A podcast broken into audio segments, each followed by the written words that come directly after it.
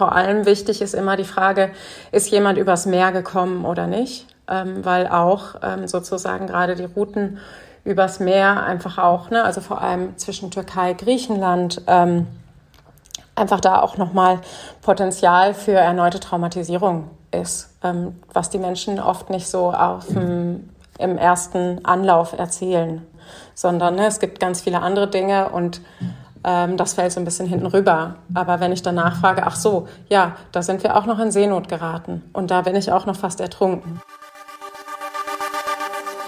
Kriege, Konflikte und Katastrophen als Themen der Psychotherapie. Persönliche Krisen stehen im Mittelpunkt vieler Psychotherapien. Dass wir alle zur selben Zeit von erheblichen Erschütterungen getroffen werden, ist für unsere Generation eine neue Erfahrung. Seit 2020 breiten sich Krisen aus, deren Folgen uns noch länger beschäftigen werden. Die Pandemie, Naturkatastrophen infolge des Klimawandels, ein Krieg in Europa. In dieser Staffel erzählen Psychotherapeutinnen vom Umgang mit mehrfach Traumatisierten, von wirksamen Kriseninterventionen und zupackenden Initiativen nach einer Katastrophe. Ihre Erfahrungsberichte stellen eine bisher wenig beachtete Eigenschaft von Psychotherapeutinnen heraus. Mut. Mein Name ist Hanna Krunke. Ich bin psychologische Psychotherapeutin mit Schwerpunkt Verhaltenstherapie und arbeite im Zentrum Überleben in Berlin.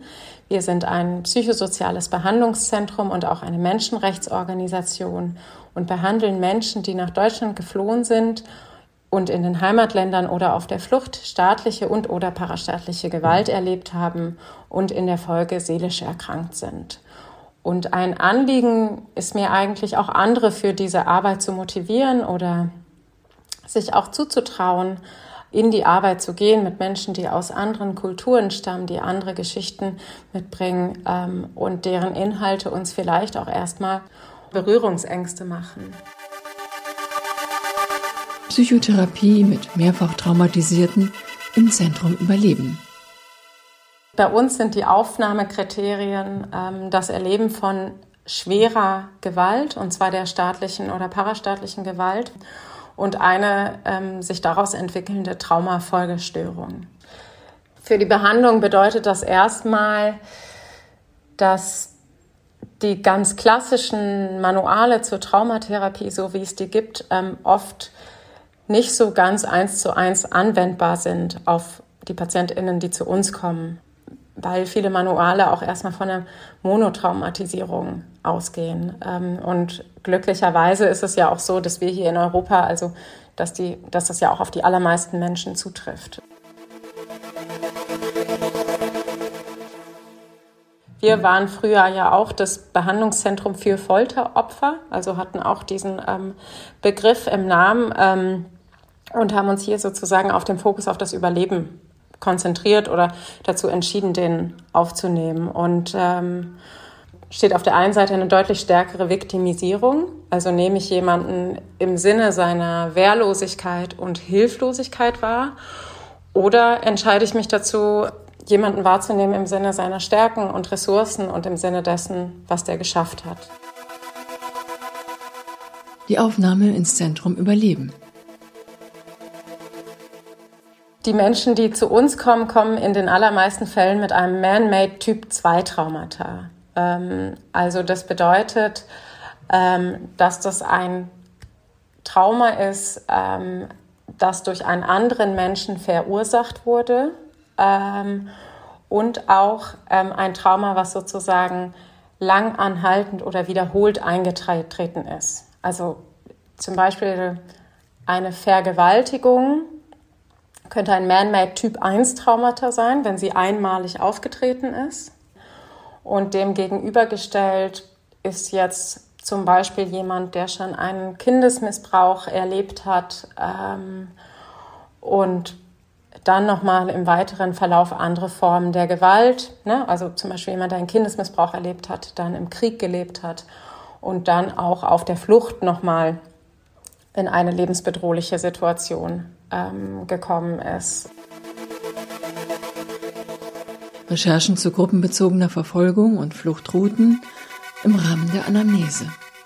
Wenn jetzt jemand zum Beispiel zu mir kommt und mir erstmal sagt, wo er geboren ist und wo er aufgewachsen ist ähm, und die Person ähm, beschreibt mir dann zum Beispiel auch die Fluchtroute oder ne, die verschiedenen Lebensorte, dann ist das immer was, was ich erstmal im Internet nachschaue. Also ähm, ne, erstmal gucke, ähm, wo ist denn diese Stadt, wo der Mensch geboren ist, äh, wo ist die Person aufgewachsen. Manchmal äh, gucke ich mir dann auch Bilder an, um mir das so ein bisschen besser vorstellen zu können dass das sozusagen in meinem Begriff nicht nur ähm, Begrifflichkeiten sind, sondern auch irgendwie ja in meinem Kopf eine gewisse Einordnung stattfindet und auch eine geografische und bildliche Einordnung stattfindet. Ähm, und dann finde ich das natürlich auch wichtig, ähm, den Patienten oder die Patientin irgendwie da auch abzuholen oder zu vermitteln, so ähm, ich habe mich damit auseinandergesetzt, das ist mir wichtig, was Sie mir erzählen. Ähm, und ähm, ihr Land ist mir nicht ganz unbekannt, um da auch Sicherheit herzustellen.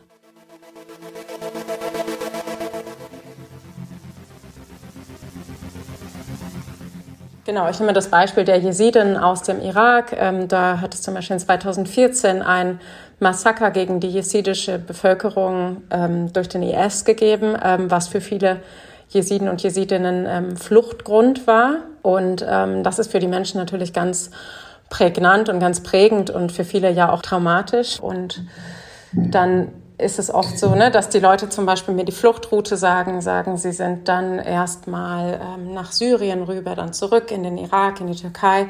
Dann sind das alles Dinge, die ich mir so anschaue. Ähm, und auch manchmal, ne, es ist ja durchaus so, dass Menschenrechtsverletzungen auch dokumentiert sind.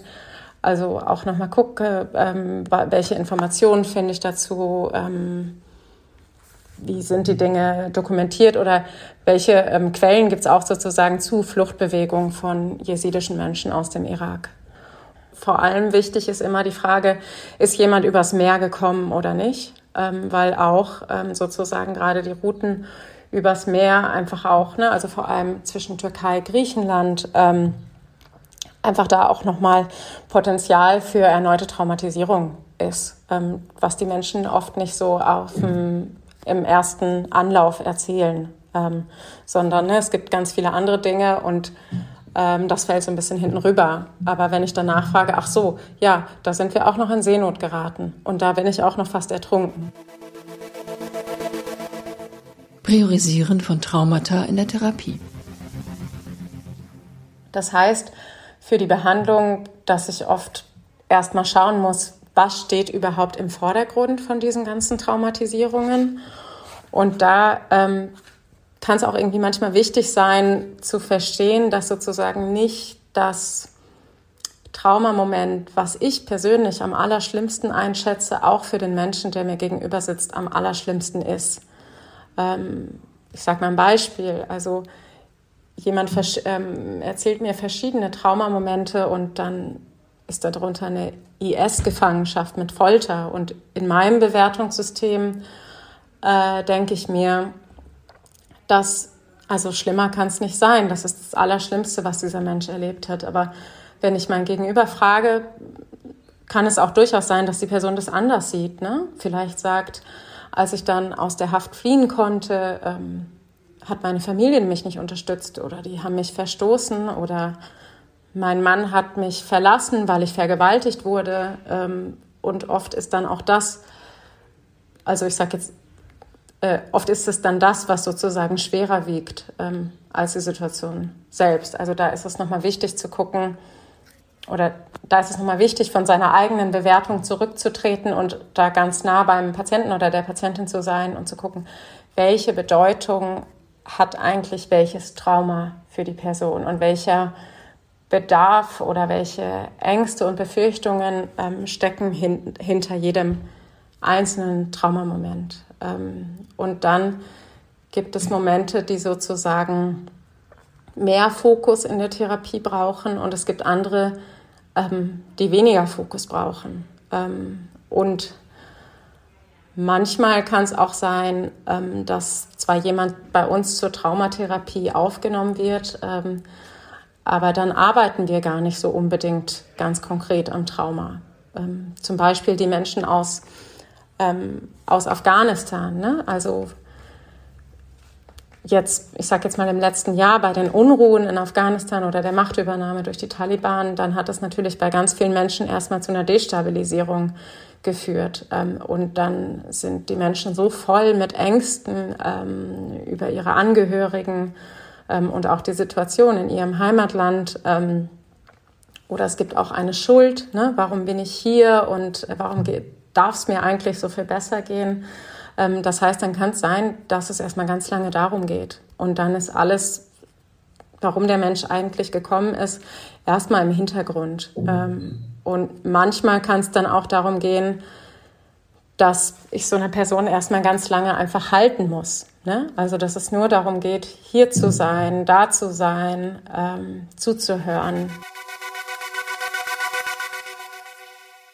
Das Zentrum Überleben ähm, ist ein psychosoziales Behandlungszentrum, das sich an Menschen richtet, die nach Deutschland geflohen sind und ganz speziell an Menschen, die noch kein Deutsch sprechen oder auch kein Englisch sprechen. Ähm, also sozusagen Menschen, die aufgrund auch fehlender Sprachmittlung erstmal Schwierigkeiten haben, irgendwo anders Unterstützung zu bekommen. Und dann ist das Zentrum Überleben auch ganz speziell gedacht an Menschen, die staatliche und oder parastaatliche Gewalt erlebt haben kurz zu der Frage, was das eigentlich ist und was das heißt. Also ähm, eine staatliche Gewalt ist alles, was sozusagen vom Staat oder von einem ähm, Regime oder im Rahmen einer Diktatur passiert. Also wenn wir jetzt nach Syrien schauen ähm, oder auch in andere Ländern, in deren zum Beispiel, weiß ich nicht, willkürliche Inhaftierung von zum Beispiel politisch Oppositionellen ähm, stattfinden oder ähnliches. Und die parastaatliche Gewalt beschreibt sozusagen paramilitäre Gruppen. Das wäre jetzt zum Beispiel der IS. Ähm, oder Afghanistan zum Beispiel ist ein Beispielland, wo die Taliban ja erst eine paramilitäre Gruppe waren und jetzt sozusagen eine staatliche Gruppe sind. Was gleich geblieben ist, dass sie in beiden Funktionen Gewalt ausüben gegen die Bevölkerung. Die Hauptherkunftsländer unserer PatientInnen sind Syrien, Afghanistan, Irak, Iran, Türkei, die sich im Ranking immer so ein bisschen abwechseln. Und man unterscheidet bei den durch den Menschen verursachten Traumata zwischen den Typ 1, also den einmaligen Traumata, wie zum Beispiel einer Vergewaltigung, ähm, mit dem Typ 2 Traumata, also einem Trauma, was durch den Menschen verursacht ist, aber dann mehrfach aufgetreten ist. Ne? Also zum Beispiel jemand, der in der Kindheit ähm, eine Vergewaltigung erlebt hat, dann im Krieg gelebt hat und dann auch auf der Flucht nochmal in eine lebensbedrohliche Situation gekommen ist. Ähm, und wir haben hier im Haus auch ähm, eine Forschungsabteilung, die sozusagen ein bisschen die ähm, Bedarfe und Geschichten und auch Verläufe unserer PatientInnen erfasst. Und da gibt es eine Studie von 2016, in der die festgestellt haben, dass die Menschen, die zu uns kommen, im Durchschnitt elf verschiedene Traumatisierungen erlebt haben. Also das bedeutet, ich arbeite hier viel mit Menschen, die schon in der Kindheit Gewalt erlebt haben, ähm, Formen von Misshandlungen oder Missbrauch. Oder ich meine, wenn wir nach Afghanistan schauen, was seit Ewigkeiten ein Land ist, das von Unruhen geprägt ist, ähm, dann kann es auch sein, ne, dass das Menschen sind, die auch schon in der Kindheit staatliche oder parastaatliche Gewalt erlebt haben oder vielleicht auch bezeugt haben, wie diese Gewalt an, an einem Familienmitglied ausgeübt wurde und in deren Leben sich das dann sozusagen fortgesetzt hat. Statistik zur Therapie schwer traumatisierter Flüchtlinge und geschätzter Bedarf. Im letzten Jahr haben sich ähm, ungefähr so 600 PatientInnen an uns gewendet ähm, und die kommen auf ganz unterschiedlichen Wegen zu uns, also über Beratungsstellen oder Krankenhäuser oder Helfende oder auch Rechtsanwälte und Rechtsanwältinnen. Ähm, und jetzt in meiner Abteilung, also der ambulanten Abteilung für Erwachsene, ähm, haben wir ungefähr 200 Menschen gesehen oder 220. Ähm, und ähm, das sind aber erstmal die Menschen, die wir nur im Erstgespräch gesehen haben, also die wir gescreent haben. Und ähm, dann würden wir uns natürlich wünschen, jedem diese, ne, diese Menschen einen Therapieplatz anbieten zu können. Das ist aber nicht möglich. Ich müsste es jetzt schätzen, aber die Menschen, die bei uns in der Abteilung, und da spreche ich jetzt nur über meine Abteilung in Therapie sind, sind dann vielleicht 50 ähm, bis 60. Dazu gibt es halt auch aktuelle Zahlen der bundesweiten Arbeitsgemeinschaft für psychosoziale Zentren ähm, für Flüchtlinge und Folteropfer, ähm, die sozusagen für das Jahr 2020 festgestellt haben, dass letztlich das, was die psychosozialen ähm, Zentren abdecken können, vom Hilfebedarf unter fünf Prozent liegt. Also die Kapazitäten sind sehr eng und sehr gering ähm, und es zeigt sich auch bei uns. Also ich sage manchmal, wir decken so ein bisschen den Tropfen auf dem heißen Stein ab. Ähm, wir nehmen die ähm, schwerst traumatisiertesten auf und die mit den allerschlimmsten Geschichten, von denen wir sozusagen überzeugt sind. Also erstens, ähm, dass sie Unterstützung brauchen, auch von unserem Behandlungsangebot profitieren können, aber ähm, von denen wir uns auch sicher sind, dass sie in der Regelversorgung eigentlich keine Chance auf Unterstützung haben. Dissoziative Anfälle während der Behandlung. Ich bin Psychologin vom Studium und Psychotherapeutin von der Ausbildung. Und in dem Sinne bin ich da jetzt auch nicht grundsätzlich nicht besser ausgebildet als andere. Was ich auch nochmal sage, um auch andere zu ermutigen, sich zu trauen in der Arbeit mit geflüchteten Menschen. Und wenn ich jetzt zum Beispiel mal dissoziative Störungen nehme, das ist ja was, was sozusagen ein ähm, Begleitsymptom für traumatische Störungen ist ne, oder auch eine komorbide Störung, ähm, die bei TraumapatientInnen äh, vielfach auftritt. Ähm, und dann ist es auch so, also als die äh, erste Patientin hier mit einem dissoziativen Krampfanfall umgekippt ist vor mir, da habe ich auch erstmal nicht gewusst, ähm, was mache ich da jetzt eigentlich? Ähm, und dann ist es aber auch was, was man mit den Patienten und Patientinnen einfach lernen kann und wo, wo man sozusagen miteinander irgendwie auch stark werden kann. Die KollegInnen haben mir dann einmal gesagt, was ich da machen muss und haben mir einmal ganz deutlich gesagt, da musst du keine Angst mehr haben. Im Fall eines dissoziativen Anfalls geht es erstmal darum, ähm, die Person ganz deutlich anzusprechen, am besten schon vorab in Kontakt zu bleiben. Ne? Also bei mir gibt es dann auch eine Regel im Therapieraum, die Augen bleiben immer offen. Ähm, und wenn ich merke, die Augen gehen zu, dann spreche ich die Patienten und Patientinnen schon ganz oft darauf an. Ähm, und wenn dann wirklich jemand sozusagen weggeht, also ne, gedanklich weggeht oder rausgeht oder auch tatsächlich so einen dissoziativen Krampfanfall erleidet und umkippt, ähm, dann geht es irgendwie darum, mit der Person im Kontakt zu bleiben. Also die Person immer wieder anzusprechen, äh, zurückzuholen, zu orientieren ins Hier und Jetzt. Manchmal sage ich dann auch, ähm, ja, guten Tag, also ich stelle mich noch mal kurz vor, ich bin Ihre Therapeutin, die Frau Krunke. Ähm, Sie sind hier bei uns im Zentrum Überleben. Wir sind in Berlin, wir sind in Deutschland. Schön, dass Sie wieder da sind. Ähm, und ähm, genau, dann sind wir wieder im Kontakt und dann kann es auch erstmal darum gehen, sich wieder zu mobilisieren und aufzustehen und alles zu lockern. Das machen wir dann auch gemeinsam. Dann schütteln wir uns mal alles aus und dann machen wir einen Hampelmann und dann gibt's kaltes Wasser ins Gesicht und ähm, dann wird, wird mal kurz auch gedanklich woanders hingegangen und das Lieblingsessen wird besprochen oder das Lieblingsessen der Kinder. Ähm, genau, und dann sind wir auch irgendwann wieder da und dann kann es auch weitergehen. Ähm, und ich glaube, was ganz wichtig ist dabei, ist, ähm, dass die Patienten tatsächlich merken, ich habe da keine Angst vor. Und ich habe da auch tatsächlich keine Angst vor. Also, ähm, weil die normale Erfahrung, die jemand macht, wenn er so wegdriftet oder auch umkippt, ist, dass das Umfeld erstmal irritiert ist oder dass die Menschen in Panik geraten oder in Angst geraten. Ähm,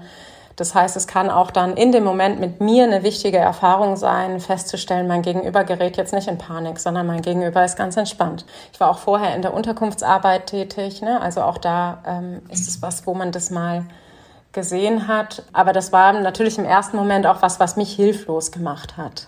Ähm, und auch das ist, glaube ich, was was so ein bisschen einhergeht ähm, in der Arbeit mit dieser Patientinnengruppe, nämlich, dass das Menschen sind, die ja ganz viel in ihrem Leben ganz hilflos sind. Ne? Und auch die, allein die Traumasituation oder die Traumabedingungen oder die Situationen, in denen das ähm, Trauma entstanden sind, sind ja grundsätzlich hilflose Situationen. Also das heißt, ich bin dem ausgeliefert, ich kann nicht kontrollieren, was mit mir passiert. Ähm, Und dann ist es oft so, dass sich die Hilflosigkeit auch hier in Deutschland fortsetzt. Ne? Also ich komme in dieses Land, ich habe mir viel erhofft und ich kann eigentlich das Allerwenigste in meinem Leben selbst entscheiden, ob ich arbeite, wo ich wohne, ähm, wo ich eigentlich sein will, wie ich meinen Alltag gestalten will. Das wird mir alles von außen vorgegeben und zu dem kommt, dass ich vielleicht die Dinge einfach nicht verstehe und mich auch da hilflos fühle. Ähm, und das heißt, das ist ein, auch ein Gefühl, mit dem die Menschen in Therapie kommen und natürlich auch was, was bei mir ankommt als Therapeutin. Und oft ist es dann auch so, wenn jetzt jemand mit dieser schweren Traumageschichte ähm, kommt, dann entsteht auch bei mir eine kurze Hilflosigkeit. Und in meinem Kopf passiert sowas, dass ich denke, oh je, also wie soll, wie soll ich das denn jetzt hinkriegen? Oder wie soll ich äh, dieser Person mit dieser Schwere ähm, überhaupt helfen können? Ähm, und dann ist es, glaube ich, auch was, was ich mit meinem Gegenüber gemeinsam erleben darf, ne? nämlich dass wir gemeinsam diese Hilflosigkeit verlassen können und dass wir uns gemeinsam da wegbewegen und in Wirksamkeit kommen. Und ähm, das, also wenn es gut läuft, innerhalb einer Sitzung, aber ähm, oder auch innerhalb ne, so eines dissoziativen Krampfanfalls, ne, nämlich Heute bin ich schneller wieder zurückgekommen. Letztes Mal waren es 30 Minuten, heute sind es nur 25 ähm, oder vielleicht auch 20. Das ist schon mal besser gelaufen. Ähm, und aber auch im Verlauf der ganzen Therapie.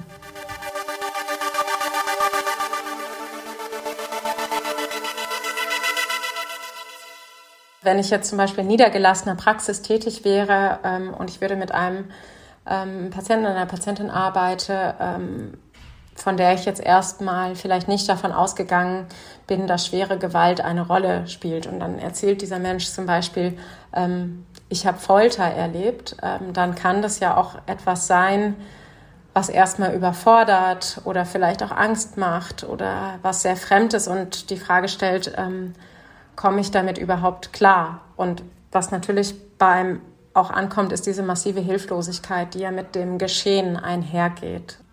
Was ich da erstmal empfehlen kann, ist, dass man sich sozusagen Unterstützung sucht oder dass man sich berät. Ähm, und beraten kann man sich zum Beispiel bei der BAF ähm, oder auch bei dem nächsten psychosozialen Zentrum im Umkreis. Ne? Also ich glaube, wir aus den psychosozialen Zentren heraus sind immer sehr froh, wenn ähm, ein geflüchteter Mensch auch die Möglichkeit überhaupt hat, in niedergelassener Praxis zur Psychotherapie zu kommen. Das heißt auch, dass wir motiviert sind, ähm, die Niedergelassenen dabei zu unterstützen und zu beraten. Ähm, das heißt, man, also uns im Zentrum überleben könnte man zum Beispiel einfach anrufen. Und ich glaube auch, dass das bei anderen Zentren so ist. Das war ein Podcast der Deutschen Psychotherapeutenvereinigung. Realisiert von Christiane Zwick, Stories und Impulse. Die nächste Folge hören Sie auf der Seite der DPTV. Sie können sie auch auf Spotify und Apple Podcasts abonnieren. Wenn Ihnen der Podcast gefällt, empfehlen Sie ihn gerne weiter. Wir freuen uns auch über gute Bewertungen und Anregungen. Sagen Sie uns, welches Thema Sie interessiert. Die Mailadresse lautet podcast.dptv.de.